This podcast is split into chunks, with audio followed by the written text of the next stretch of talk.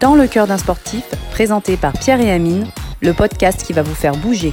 Bonjour et bienvenue dans cet épisode spécial qui fera partie, je l'espère, d'une série d'entretiens avec des modèles inspirants. Pour ce premier acte, je reçois Omran, victime au mois de mai dernier d'un accident vasculo-cérébral à l'âge de 70 ans. Il a, grâce au sport et à une détermination sans faille, réussi à obtenir des résultats spectaculaires sur sa paralysie.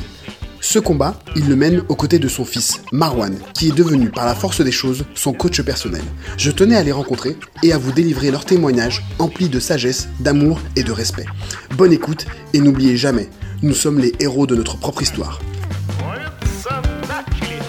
Donc aujourd'hui, on reçoit Marwan et Omran, tout simplement pour nous parler de cette histoire un peu folle qui vous est arrivée. Vous avez vécu un accident euh, vasculo-cérébral au mois de mai de cette année donc euh, en 2020. Une année un peu spéciale où il s'est passé plein de choses. Et, euh, et, pour vous encore plus.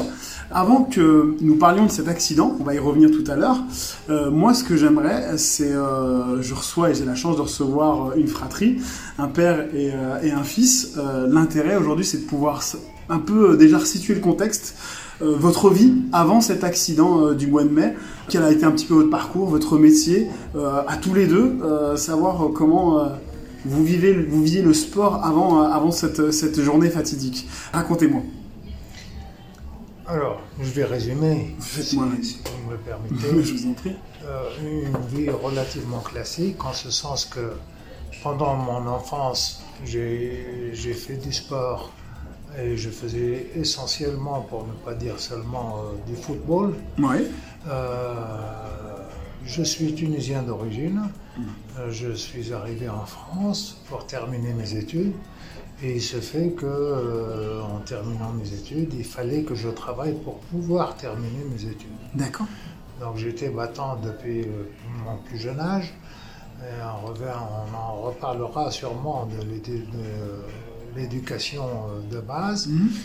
Donc euh, pendant ce temps-là, je faisais un peu de sport de, une fois par semaine. J'étais inscrit à l'association sportive où je travaillais. À, à- à Lyon, vous étiez, vous étiez déjà. Non, c'était à Paris. C'était à Paris. D'accord. Ouais, j'ai passé une vingtaine d'années à Paris. D'accord. Donc euh, c'est là où j'ai commencé. D'ailleurs, euh, c'était l'époque du plein emploi en France où les cadres et les jeunes cadres étaient très très très sollicités. Ouais, ben, ça c'est bien de le rappeler parce que euh, une fois qu'ils sont âgés, on les regarde un petit peu de travers. Ils étaient très sollicités et euh, j'ai commencé ma carrière dans une banque puisqu'il fallait bien travailler pour pouvoir étudier. Oui. Et euh, j'ai fait toute ma carrière d'ailleurs dans le secteur bancaire. Voilà. Donc euh, j'ai commencé par l'exploitation. Non, pardon, j'ai commencé par les- l'administratif, qui est l'intérieur de la, de la banque, ce qui se passe euh, euh, à l'intérieur de la banque. Ensuite, euh, l'exploitation, tout ce qui touche à la clientèle, pour finir à- la finance. Très bien. Donc vous avez fait toute votre carrière dans la banque et vous étiez donc à la retraite depuis combien de temps? Oui, une vingtaine d'années, parce que je suis sorti de la banque volontairement pour intégrer la finance, qui payait beaucoup mieux que la banque. D'accord. Donc ça, c'est pour euh, ce qui est professionnel. Donc le, le temps euh, dont, que- dont je disposais ne me permettait pas de faire du sport d'une manière régulière. Et donc marié, des enfants? Marié deux enfants, 70 ans Oui. et des poussières. Et donc deux enfants? Quel âge les enfants? Les enfants, ils ont 34 et 35 ans. D'accord. Dont toi alors. Exactement. D'accord. Donc 35 ans? Oui. D'accord. Très bien. Et donc euh, toi, le rapport au sport depuis euh, depuis. Alors, moi, c'est simple. Je vais pas m'étaler autant que mon papa, puisque le sujet, ça reste quand même lui. Donc, ce qui est intéressant, c'est que lorsqu'on était adolescent, moi et ma sœur, Oui. je sais plus exactement, mais on avait entre 11 et 12 ans, il nous a dit pendant 3 ans, vous êtes obligé de faire un sport et de la musique. À l'époque, on n'avait pas forcément euh, d'envie particulière Ouais. à ce niveau. Bon, moi, j'étais plus attiré par la musique, ma sœur plus par le sport à l'époque. D'accord. À quel âge, à quel âge tu m'as dit ça que c'était On était entre 11 et 12 ans, à D'accord. peu près. Il nous a dit, je vous oblige, vous choisissez ce que vous voulez, mais vous choisissez chacun un sport et un instrument de musique. Il voulait qu'on ait un minimum d'éducation musicale et en même temps qu'on touche à un sport et si possible, là, bon, le, le fait est que moi j'étais un petit peu, j'étais encore un peu dans les films de Bruce Lee, etc. Donc, je me suis penché vers les arts martiaux, Ouais. ma sœur aussi. À l'époque, on a commencé par tous les deux par le taekwondo. Bon, moi j'ai eu. euh, je vous ai laissé toute l'attitude oui, bien sûr. de choisir ce que vous Voilà, on a pu choisir ce le seul paramètre, c'était de dire rester 3 ans. Voilà, trois Voilà. ans de ce qu'on voulait. C'était le minimum. Voilà. D'accord. Donc, euh, à l'époque, on a commencé, moi et ma sœur en même temps, par le taekwondo. Elle, elle a adoré. Moi, un petit peu moins, mais c'était sûrement parce que j'étais un peu jeune, hyper timide, encore plus qu'aujourd'hui, alors que je le suis quand même pas mal. Ensuite, j'ai voulu tester le, le karaté parce que je voulais faire du kung-fu, mais le maître était parti depuis peu. J'étais un peu dégoûté, mais j'ai testé le karaté et j'ai adoré. Donc, euh, ma sœur a continué le taekwondo par la suite. euh, on a évolué. Donc vous êtes allé au-delà des 3 ans euh, et on a dépassé les trois ans. Voilà. Très bonne technique Donc, euh, pour, pour, pour engager les enfants dans le sport en tout cas. Voilà, on est devenus chacun euh, ceinture noire. Donc elle, elle a fait de la compétition, moi beaucoup moins, parce qu'après il y avait les études qui ont joué. Mais voilà comment est née notre interaction avec le sport véritablement. Moi j'avais fait un petit peu de basket auparavant, mais bon, c'est l'école primaire, ça compte peut-être un peu moins. Un petit Mais peu la moins. prise de conscience, c'était vraiment à cette époque, donc au début de l'adolescence. Ce qui est intéressant, c'est que c'est toujours un âge un peu charnière. C'est vraiment là où font pas mal de décisions, euh, j'allais dire, euh, psychologiques chez l'enfant. C'est pour ça que je ne leur ai pas laissé le choix Ouais. de, de dire non. Hmm. Non, mais très bien, je, je- je comprends tout à fait la logique. Euh, Et je note pour mes enfants d'ailleurs. ils, me respectent, ils me respectent beaucoup. Oui. Lorsque je leur dis il n'y a pas à discuter, point final. C'est important d'avoir cette, cette, cette figure Parce que je, paternaliste. je le sais, on le sait tous, un enfant à cet âge-là, à un âge charnière, à cet âge-là, il, il n'est pas convaincu, d'une part. D'autre part, euh, on peut, pas, on peut difficilement l'obliger, etc. Lorsqu'il est obligé par un parent qui est respecté, c'est très important. Ce sont deux choses piliers dans la vie, la musique et le sport. Je suis d'accord avec vous, vraiment. Et, Deux choses piliers. Et donc cette, cette relation entre vous, elle a toujours été, euh, j'allais dire, une notion de respect, euh, la vraie figure paternaliste. Pour toi, dans ton esprit, c'était comme ça? Ah oui, mais, mais à l'époque, c'était... euh, donc on a eu une éducation assez stricte, Ouais. pour résumer. Mais euh, moi maintenant qui, suis qui ai quelques années de plus, j'estime toujours qu'un parent qui aime bien châtie bien, c'est l'adage. Donc je suis assez d'accord avec ça. Ouais. Mais, euh, mais voilà, il y a toujours eu un respect mutuel. Voilà, quelques années plus tard, c'était encore plus Superman à mes yeux, mais pour différentes raisons. Oui. Ah, une notion de respect entre vous, mais euh, Mais le, respect mutuel a toujours existé.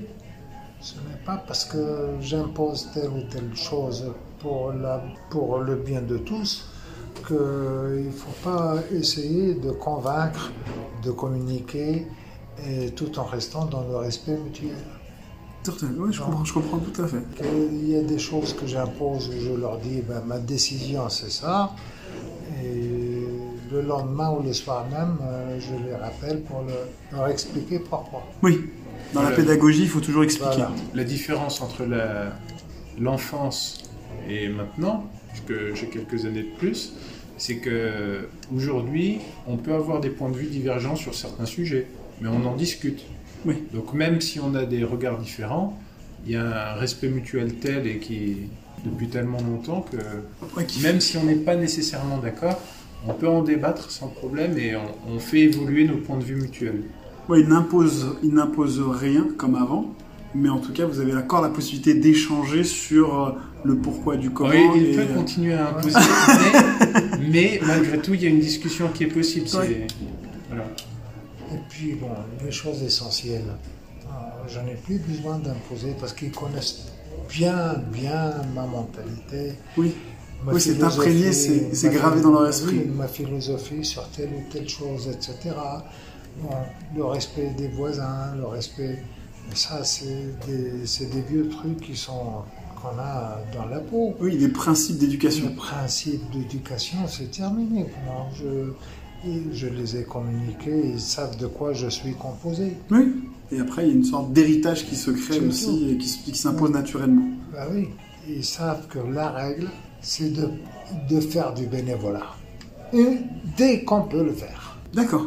Dès qu'on peut le faire. Aider, aider son prochain euh, est une vertu naturelle. Oui. Et faire son devoir vis-à-vis de la société. Et ils le font. Aujourd'hui, ils le font. Moi, je, moi on m'appelait Monsieur 15 heures au travail.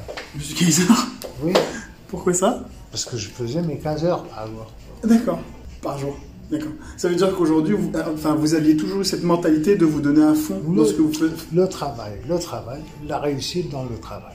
Il n'y a pas de secret. D'accord. Et ce que je peux donner aux autres, quelle que soit la nature du don, soit en espèces ou en temps, ou en- il faut le donner.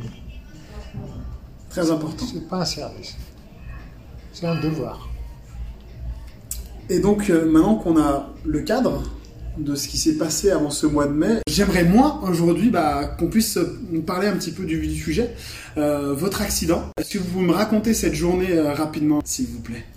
Alors, la, la journée de, une fois que l'accident s'est produit, Alors, peut-être même, Voilà. quel- même quelques minutes avant, histoire de, savoir dans, dans quelles conditions c'est arrivé, parce que souvent on se dit, oui, ça arrive souvent. On est, alors moi, dans, dans, dans Ouais. mon piètre savoir, j'ai l'impression que c'est toujours par rapport à un effort. Alors. Vous me disiez que vous aviez même pas en plus d'antécédents, c'est ça? Non, je n'avais pas de précédent. Il y avait des, des- des précédents dans la famille, Oui. mais personnellement, je n'avais pas de précédent. D'accord. Mais j'étais bien documenté sur l'AVC, Pourquoi, pourquoi ça? Parce que... euh, Du fait de la famille? Euh, oui, puis bon, il fallait prendre ses précautions Oui. et je pensais avoir pris des précautions. Mais que- bon, quelles, quelles étaient ces précautions? C'est peut-être intéressant bah, aussi. c'est de faire attention à, certaines, à un certain nombre de consignes. Parce que l'AVC, euh, d'après ce qu'on dit, il avertit quelques jours avant ou quelques heures avant, il donne un avertissement. D'accord. pour que la personne soit prête. Et moi, une semaine, une une dizaine de jours avant, euh, j'ai appelé Marwan pour, euh, où on était ensemble pour aller au lit. C'était pas une semaine avant. C'était comme De mémoire, c'était 48 heures avant les premiers signes. Ah Est-ce qu'il veut dire que vous sentiez une faiblesse? Euh, Non, alors je me suis levé et je je tenais pas debout. D'accord. Et il me demande Est-ce que tu as bu, papa? Ben, je, je lui dis non, je n'ai pas bu. Bon, bref, ça a duré un bon quart d'heure comme ça. Euh, à chaque fois, je me rassis, je me lève et j'ai la tête qui tourne. Et, deux, deux jours après, trois jours après, c'était ça. Ça s'est produit la nuit. Je suis allé me dormir et le matin, je me suis réveillé et j'ai constaté que je n'avais plus de jambes. D'accord. Alors c'est, moi qui. Alors je, je remets en, en cause mon inculture.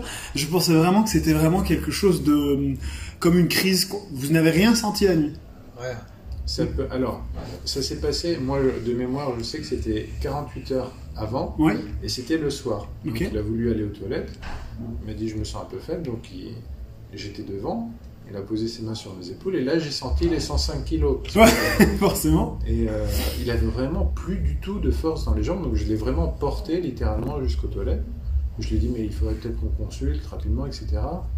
Comme il a des antécédents au niveau du dos, bon, et qu'il a reçu, enfin, il a eu une opération en 2014 de la colonne vertébrale, je me suis dit peut-être qu'il y a un lien. Lui, il voulait pas y aller, il m'a dit, ça va peut-être passer dans la nuit, on va voir.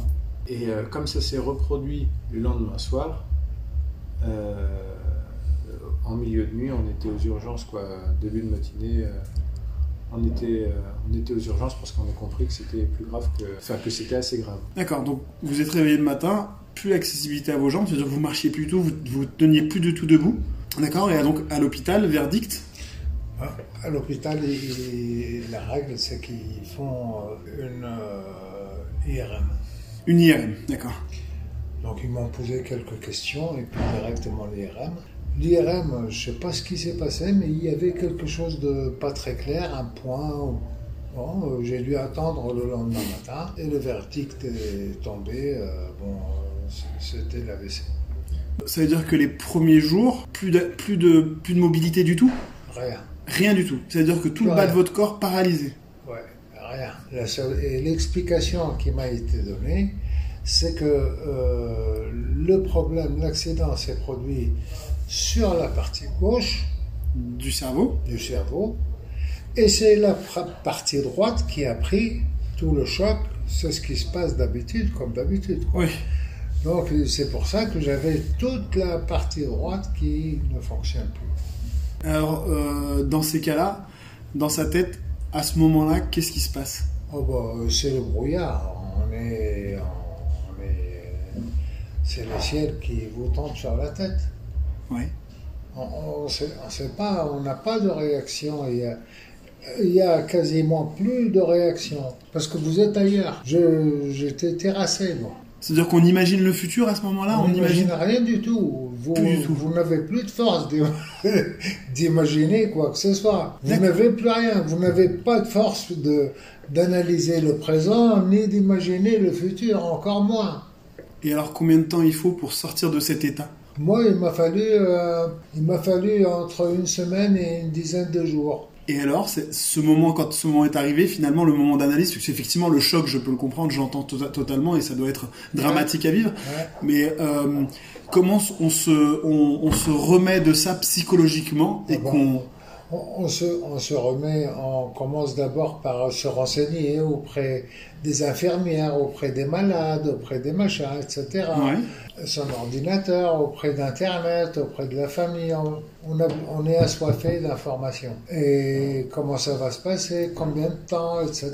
Bon, Et Vous arrivez à avoir des, des- des réponses à ces questions ou Non. ça reste très vague? Non. D'accord. Ça reste très vague, puisque le problème, c'est un problème euh, essentiellement de délai. Personne ne peut vous dire que ça va prendre un mois ou, ou deux mois ou neuf mois. Oui, chaque, chaque personne est différente dans ces cas-là. Face à cette Donc- maladie-là, ou face à toute maladie, de toute façon, chaque personne est différente.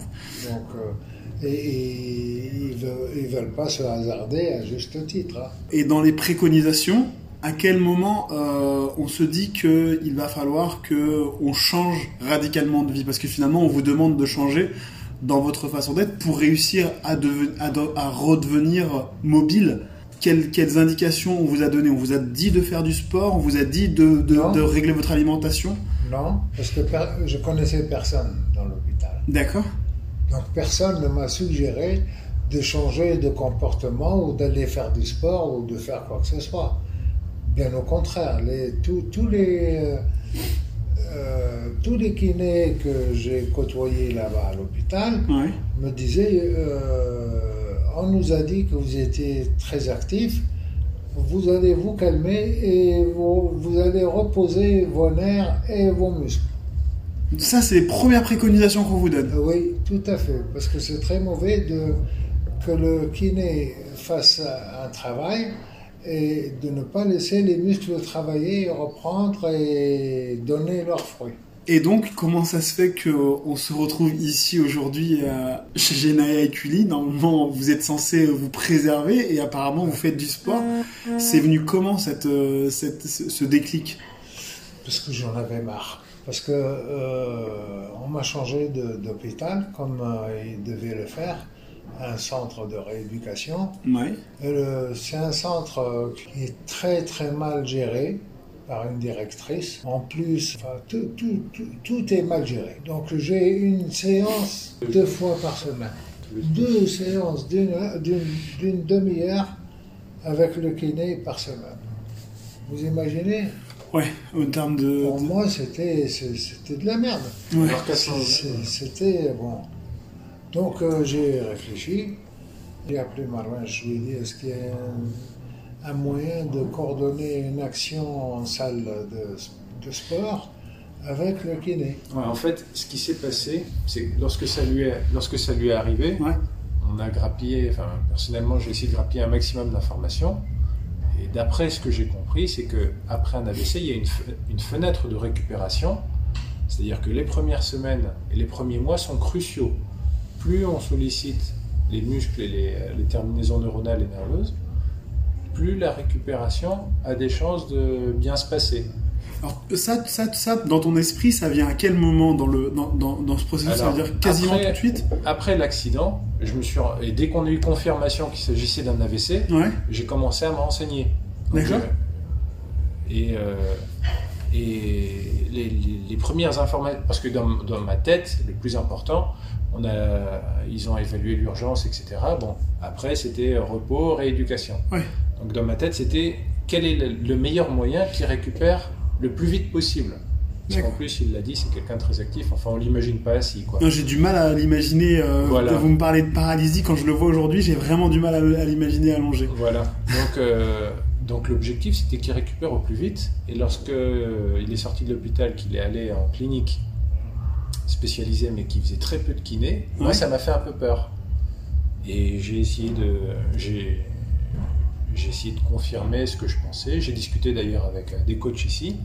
Il y en a un qui, est, qui avait travaillé d'ailleurs avec, euh, si j'ai bien compris, des accidentés de la route Ouais. et qui m'a confirmé qu'effectivement, le fait de solliciter les muscles, plutôt que de les laisser reposer, ça permettait de reconstruire le chemin neuronal et de euh, réhabituer la personne à marcher, à effectuer les gestes, voilà, suite à une atrophie musculaire.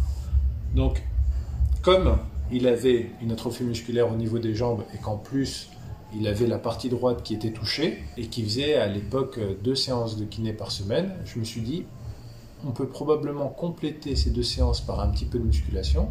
Donc là, c'est pas une question de poids, c'est simplement une question de d'effort à son échelle, voilà, et de réhabitu- réhabituer le muscle à faire euh, des mouvements qui sont euh, standards pour euh, le commun des mortels. D'accord. En vrai, c'est réveiller le muscle, lui rappeler qu'il avait une fonction et de faire en sorte que le cerveau fasse ce, ce lien direct, c'est Voilà. Ensuite, lorsque ça a commencé, donc il a commencé à récupérer un peu de ça Ça, force. c'est toujours en clinique. Il était non, mais je, je parle de, de- de notre venue en salle de musculation, voilà, au club. Euh, et après, on a intensifié un petit peu, donc avec les poids ou avec le nombre de répétitions, donc comme euh, sur le principe standard de la musculation en général.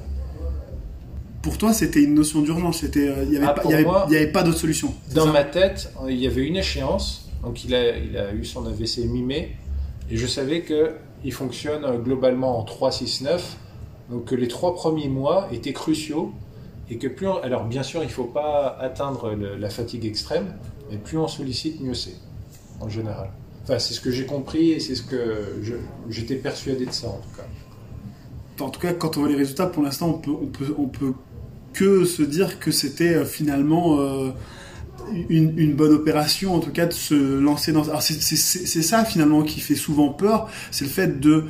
Et je suis, entre guillemets, moi j'avais ce discours-là dans la tête, le discours qu'avait votre médecin en se disant bah, il faut se préserver, surtout pas faire d'activité, pas trop solliciter le corps pour qu'il ne soit pas rechoqué, comme s'il pouvait avoir une sorte de deuxième vague euh, à un accident comme celui-là. Alors que finalement, si on respecte bien le timing euh, du repos et euh, de la sollicitation musculaire, on se retrouve quand même avec des résultats qui... euh, Exactement, le plus dur c'est de trouver le juste milieu, parce que je suis pas dans son corps, évidemment, lui il, il ressent une fatigue euh, que je ne peux pas évaluer, mais en se disant par exemple, lorsqu'il faisait deux séances de kiné par semaine, en laissant un jour de repos ou en faisant euh, de la musculation légère puis un jour de repos, il y a moyen de trouver euh, un équilibre. faut écouter son corps. Voilà.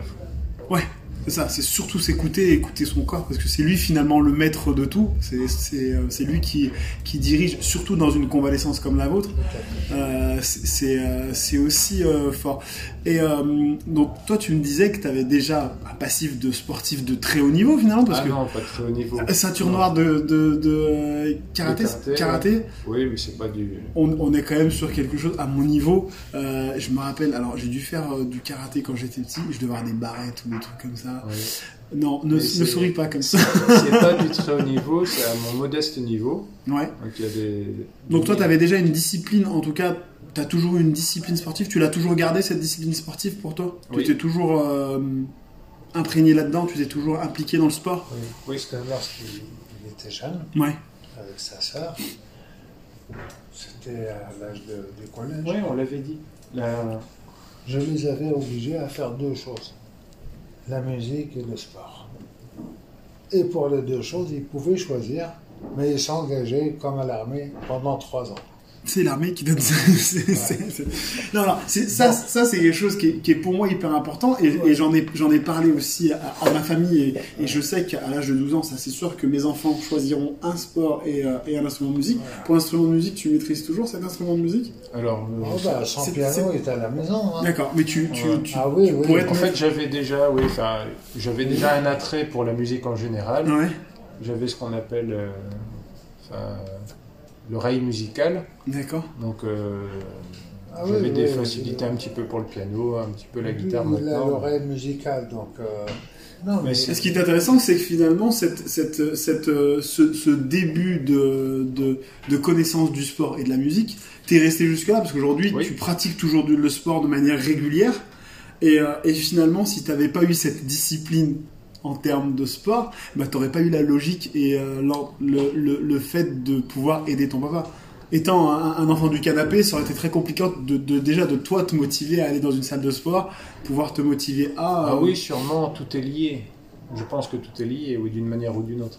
Ouais, indirectement, il s'est, il s'est fait du bien finalement en, t'imp- en t'imposant du, du sport à, à tes 12 Ah ans. parce que une jolie euh, final- façon de Non, voir, mais euh, finalement, j'aime, j'aime aussi les boucles comme ça qui se, qui se rejoignent et finalement, on se dit que l'éducation, on en parlait déjà la dernière fois, a finalement du bon parce que quand on éduque, eh ben finalement, on a aussi euh, la récolte des fruits qu'on, qu'on sème à un moment ou à un autre.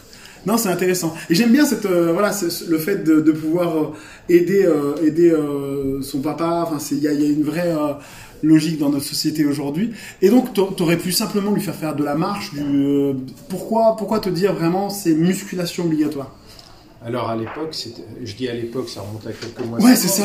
c'est- la réponse est assez simple, c'est que il a commencé à ne pas pouvoir marcher du tout, et après c'était à peine de la marche. Donc il pouvait pas marcher, euh, il pouvait pas marcher euh, normalement. La, la première étape, lorsque ça commençait à aller mieux, c'était le déambulateur. D'accord. Donc il y avait une véritable atrophie au niveau des muscles. Bon, il y a, euh, il n'était pas vraiment pratiquant, euh, pas sportif depuis Oui. plusieurs années, donc il y a aussi un, un passé qui l'explique, mais je me suis dit qu'il fallait réactiver un petit peu tout ça. Donc je savais, par exemple, sa jambe gauche n'a pas de problème particulier.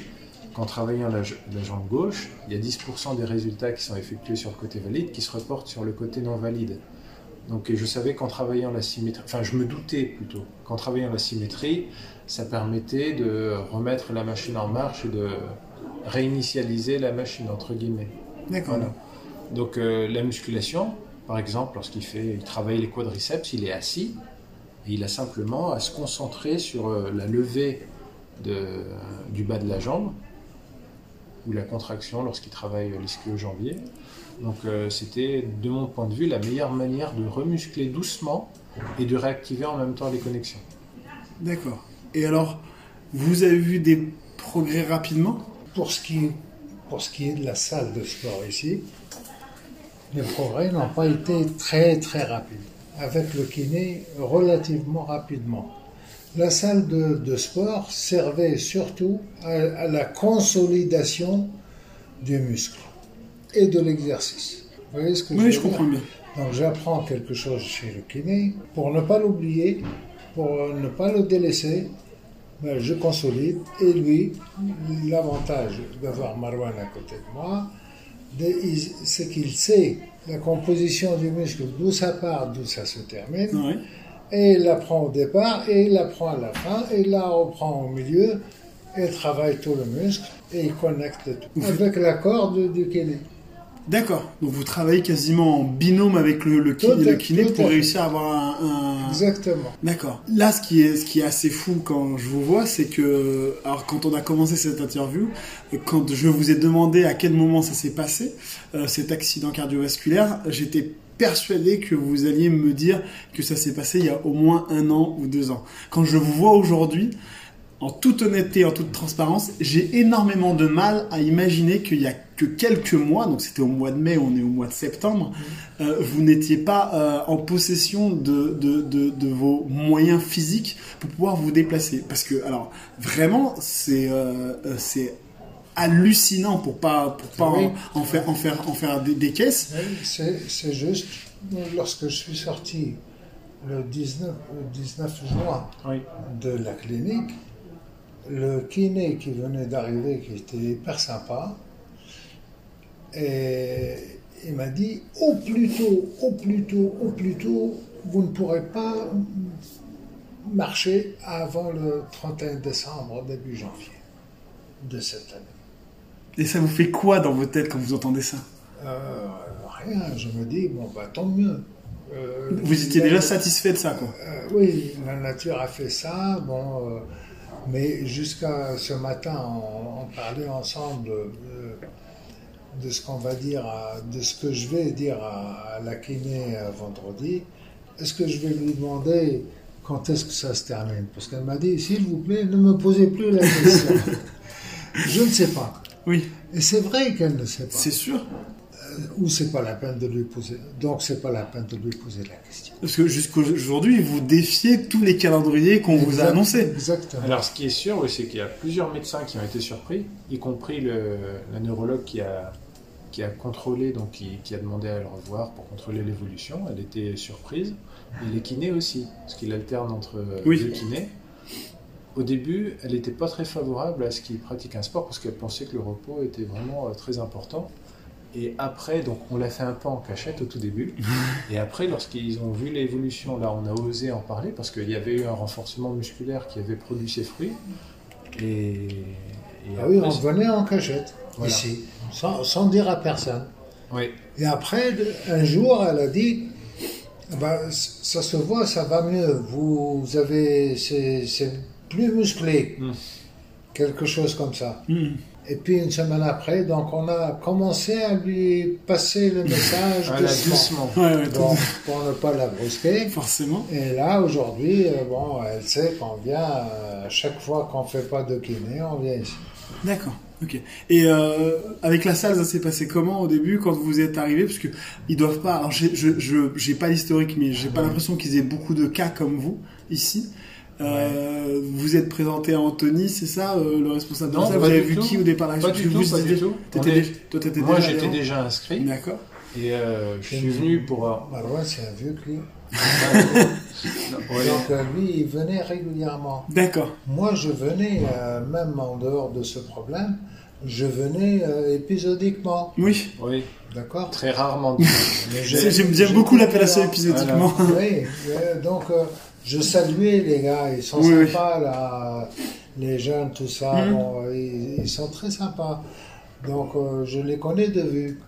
Voilà. Alors, pour répondre à, à la question, en fait, on- moi j'étais déjà inscrit. Ouais. Je suis venu euh, donc avec mon papa et on l'a inscrit simplement. Et après, euh, on a commencé à faire des exercices. Donc, euh, on a commencé, je sais plus, non, on n'avait pas commencé par du vélo à l'époque. On a commencé sûrement par euh, des petits exercices de base, donc pour, pour les triceps, skio. C'est Voilà. le barbu, comment il s'appelle Ah, les Nike, très Ouais, gentil. C'est lui qui nous a conseillé de faire les- Oui, c'est l'échauffement avec le vélo. oui. D'accord. Et, euh, et voilà, ça s'est fait comme ça. La rencontre avec Anthony, elle s'est faite plus tard. On avait déjà commencé, c'est totalement par hasard. Donc je crois qu'il était sur le vélo. Anthony ne devait pas être loin. Et on a posé une question parce qu'il avait un petit peu des douleurs au lombaire. Et il nous a dit voilà, vous pouvez essayer ça, mais on ne savait pas du tout qui c'était à ce Ouais, moment-là. Voilà comment s'est fait la rencontre. D'accord. Ok. Mais ça s'est pas du tout fait euh, lorsqu'on est arrivé. D'accord, mais je pensais que c'était euh, au départ l'action. Mais donc, euh, enfin, euh, après, on, on- se sent toujours bien. Enfin, les gens sont super cool. Et en plus, il y a un vrai accompagnement euh, par rapport à ce que vous avez.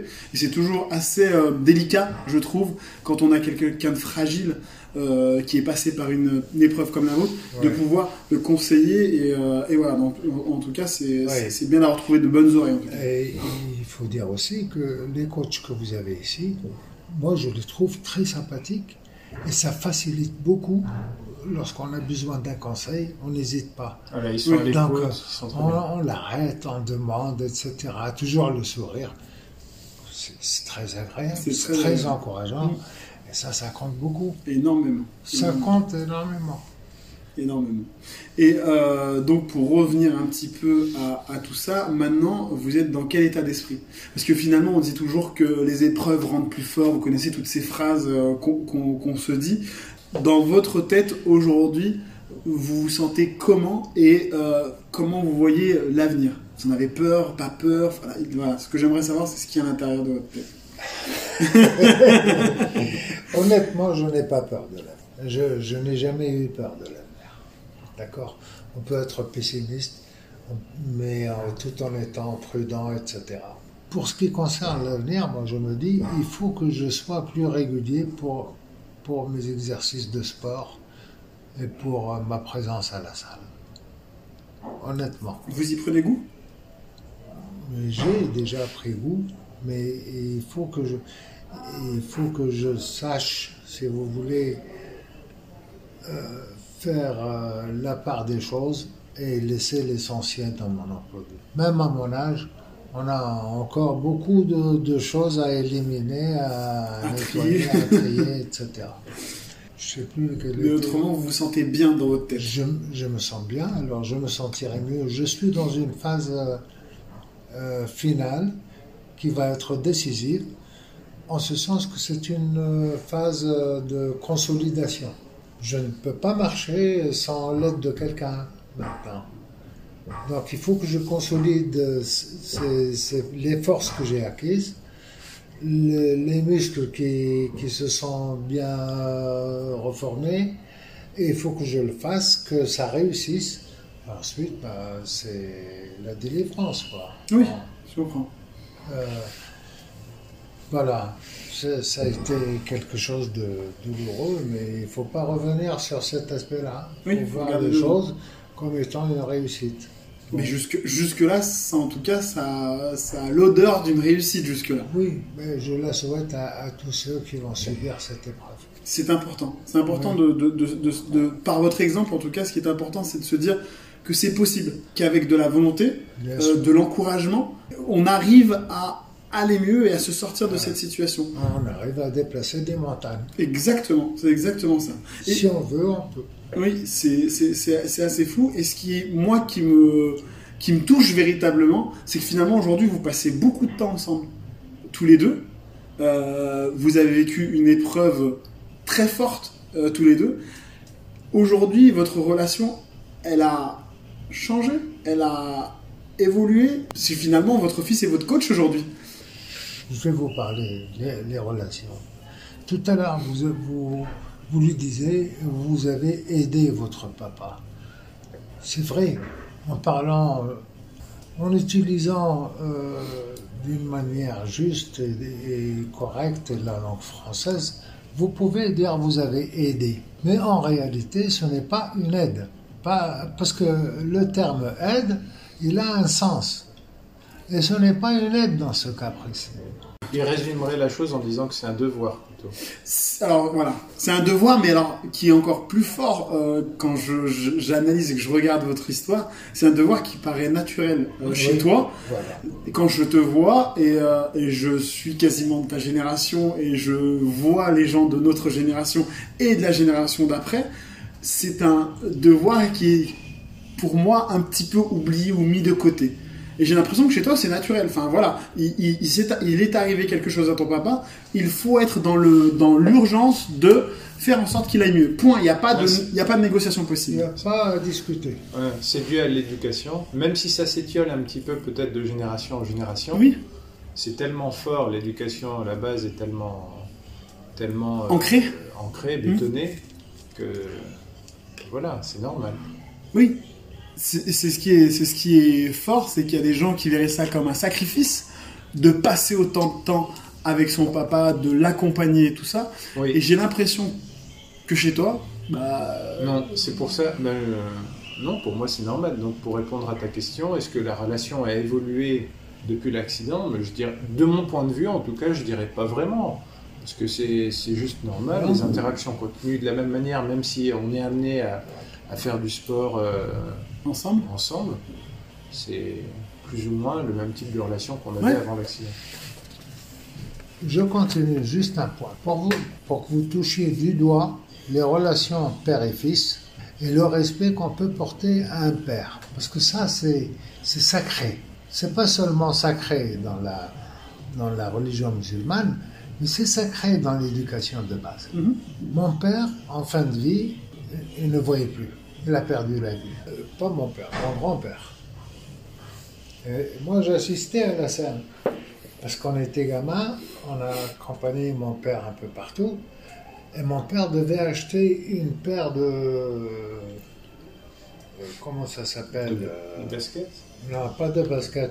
Des babouches. Des babouches. Et les babouches, il y avait des blanches et il y avait des crèmes. Puis je le vois réfléchir. Et il dit au gars, ben, je vais te prendre une de chaque pied ou le deux paires et je reviendrai dans une. Et il va voir son père. Il dit, papa, je dois acheter une, une paire de babouches. S'il te plaît, dis-moi laquelle que je prends. Oui, le respect allait jusque-là. Oui, il sait que son père ne va pas. C'est des petites choses pour faire plaisir. Oui. Oui, c'est ça. Vous touchez le cœur, d'accord Et ça n'a pas de prix, ça n'a pas d'explication, ça n'a pas de correspondance en France ou tel machin ou telle planète. C'est une autre planète. Une autre époque, une autre planète, une autre mentalité. Mais c'est- oui. c'est- Mais c'est tellement touchant. de- euh, ça, ça met le doigt sur l'importance de, Ben de, oui. la, de la filiation. C'est euh, Ben complètement fou. Alors après, vous parlez de salle de sport, donc... Eux s'en foutent, ils perdent Oui, non, mais bien sûr. Il Mais- couperait, sa, il couperait sa jambe pour la donner à son père euh, pour qu'il marche mieux ou un truc comme ça. Oui, je comprends. Vous comprenez Oui, je comprends tout à fait. Alors bien sûr, ça, ça colle plus à, à notre ère d'aujourd'hui, à notre siècle, à notre à l'éducation qui se pratique aujourd'hui, etc. Et vous ne voyez plus de, du tout tout ça. Euh, Qu'est-ce que vous voulez que je vous dise? Déjà, ce qui est intéressant, Ouais. c'est la notion de témoignage, un peu ce qu'on est en train de faire aujourd'hui. C'est que votre témoignage, forcément, et je vous le dis avec toute la sincérité, vraiment va aider les autres. Les autres personnes qui sont victimes, mais les autres personnes qui vivent par ricochet ce drame, euh, par quelqu'un de leur famille ou, ou de proches, ça c'est un, un- un- un vrai euh, héritage que vous laissez et que vous laisserez si vous en, parlez autour de vous. Parce que vous êtes aujourd'hui bah, quasiment un porte-parole d'une sorte de rémission de maladies comme celle-ci ou d'accidents comme celui-ci, comme Je l'espère. Mais- Je l'espère de tout cœur. Je ne suis pas aussi optimiste que vous, mais je l'espère de tout cœur. En tout cas, tout ce, tout ce qu'on peut faire, ne serait-ce que de déplacer euh, une petite brindille, c'est notre devoir. Il faut le faire. Et il faut le Je faire. suis assez d'accord. Avec le sourire, avec la force qu'il faut. Mais il faut le faire. Mais tant qu'il y a des jeunes comme vous, comme euh, monsieur, comment il Anthony Anthony, j'oublie toujours ça. Euh, bah oui, je- ça, heureusement, les choses, elles doivent changer. Euh, Vous devez accompagner, même si le siècle est différent, c'est pas grave. Mais vous, il faut que vous soyez là. C'est important. C'est important. Bah oui, C'est important. c'est très important. On arrive déjà à la fin de notre, notre entretien. Je vais finir simplement par une question qui est un peu la question de l'émission. Je vais vous demander aujourd'hui qu'est-ce qu'il y a dans votre cœur de sportif? Parce qu'aujourd'hui vous êtes un sportif du quotidien et alors qu'est-ce qu'il y a dans votre cœur de sportif véritablement? De l'espoir peut-être? Dans mon cœur de sportif, bah, j'ai de l'espoir, j'ai de la reconnaissance aussi et surtout, qu'on ne veuille ou pas, le sport est à la base de tout. Le, le Seigneur nous a donné un corps sain, fort, qui fonctionne mieux qu'une montre et on s'en occupe mal. On s'occupe mieux de notre montre. On le traite mal. Il ne faut pas le maltraiter. Et lorsqu'on le maltraite, on le paie très cher. Et ce n'est bon pour personne. Donc ça ne coûte rien, des fois, de, de- faire un petit peu de sport. C'est pas sorcier, c'est pas difficile, c'est pas.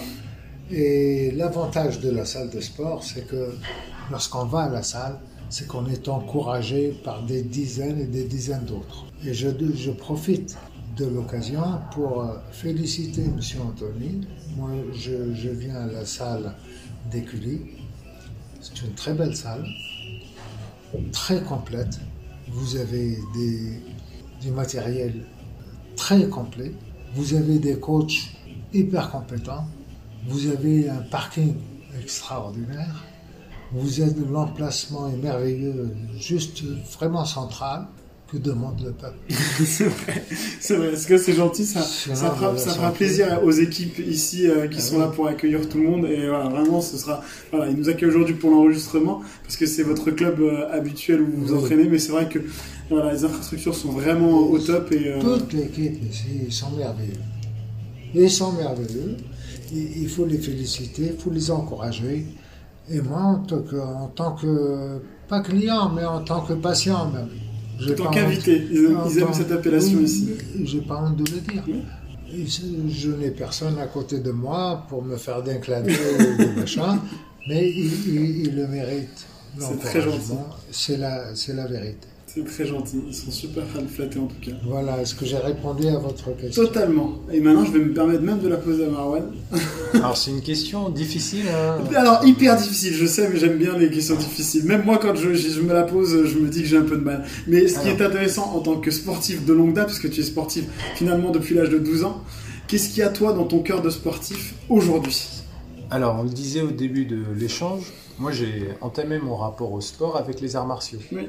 Mais avant même de pratiquer en fait, parce que moi j'ai, j'ai mon rapport a commencé avec la télévision, comme beaucoup de notre génération sûrement, donc avec Bruce Lee en partie, mais surtout en fait grâce à une série euh, télévisée de l'époque qui s'appelait Kung Fu. Je sais pas si tu l'as connue. Oh oui, oui, oui, oui, Voilà. tout à fait. Et du coup, l'histoire, je sais pas si tu t'en souviens, mais c'est un enfant métis comme moi, comme toi d'ailleurs, je Ouais. crois. Voilà, donc il est né euh, d'un père américain et d'une mère chinoise. Donc déjà de base, l'histoire me touchait puisque je suis métis aussi, Mhm. entre deux cultures et entre deux religions. Et donc il va entrer dans un monastère bouddhiste, il va y être formé. Moi, je vais pas spoiler euh, l'histoire pour Ouais, ceux qui aimeraient découvrir la, la série. quand même. Mais au final, il termine son initiation et euh, il va se mettre à, à parcourir les États-Unis à pied. Donc, et au fur et à mesure des épisodes, donc euh, à chaque fois, donc évidemment, euh, moine Shaolin, donc il pratique excellemment le kung-fu et euh, on entend, euh, il partage avec les personnes qu'il rencontre sa philosophie. Donc, euh, il sort quasi systématiquement une phrase philosophique excellente. Moi, j'étais fan et je suis toujours. Et, euh, et pour résumer, donc pour répondre à ta question, dans mon cœur de sportif, je m'efforce de garder ce que Confucius appelait les cinq valeurs cardinales. C'est-à-dire qu'il y a la bienveillance vis-à-vis des autres, la fraternité, qui, et c'est à partir de cette première valeur que découlent les autres. Donc c'est c'est le plus important, le fait d'être bienveillant avec les autres. La droiture, donc c'est le sens de la justice, le fait d'être juste, quelle que soit la situation. Euh, la politesse, qui contribue euh, à vivre sereinement avec les autres. La sagesse, qui vient avec le, le savoir. Et la sincérité, la loyauté, c'est le fait d'être fidèle à sa, pal- à sa parole de manière générale. Donc ça, ce sont des valeurs qui me portent dans les, arts- en tant qu'artiste martial, en tant que pratiquant d'arts martiaux, mais qui, je pense, sont communes à, à la plupart Ouais, des c'est des valeurs complètement universelles, mais c'est vrai que tu as raison. Quand on les regarde de manière universelle, eh ben, on a l'impression que ça peut simplement toucher la vie du quotidien. Mais en vérité, elle a une, ça a une véritable importance dans la pratique sportive. Voilà. Finalement, on arrive chacun des mots que tu as cités à le, à le, à l'environner et à le définir dans le sport. Ouais. Et je trouve ça très très fort. Dans mon cas, ça part des arts martiaux, ça s'élargit au sport, parce que c'est commun à la plupart des sports, et ça s'élargit euh, en tant que citoyen, et euh, en tant que... Ça, ça définit les interactions qu'on devrait avoir les uns avec les autres. Parfait. On ne pourra pas mieux terminer l'émission euh, que par ce message d'espoir. Je vous remercie infiniment d'avoir participé à, cette interview. Merci à vous. Et, euh, et j'espère qu'on va se croiser. Hein Oui, Ça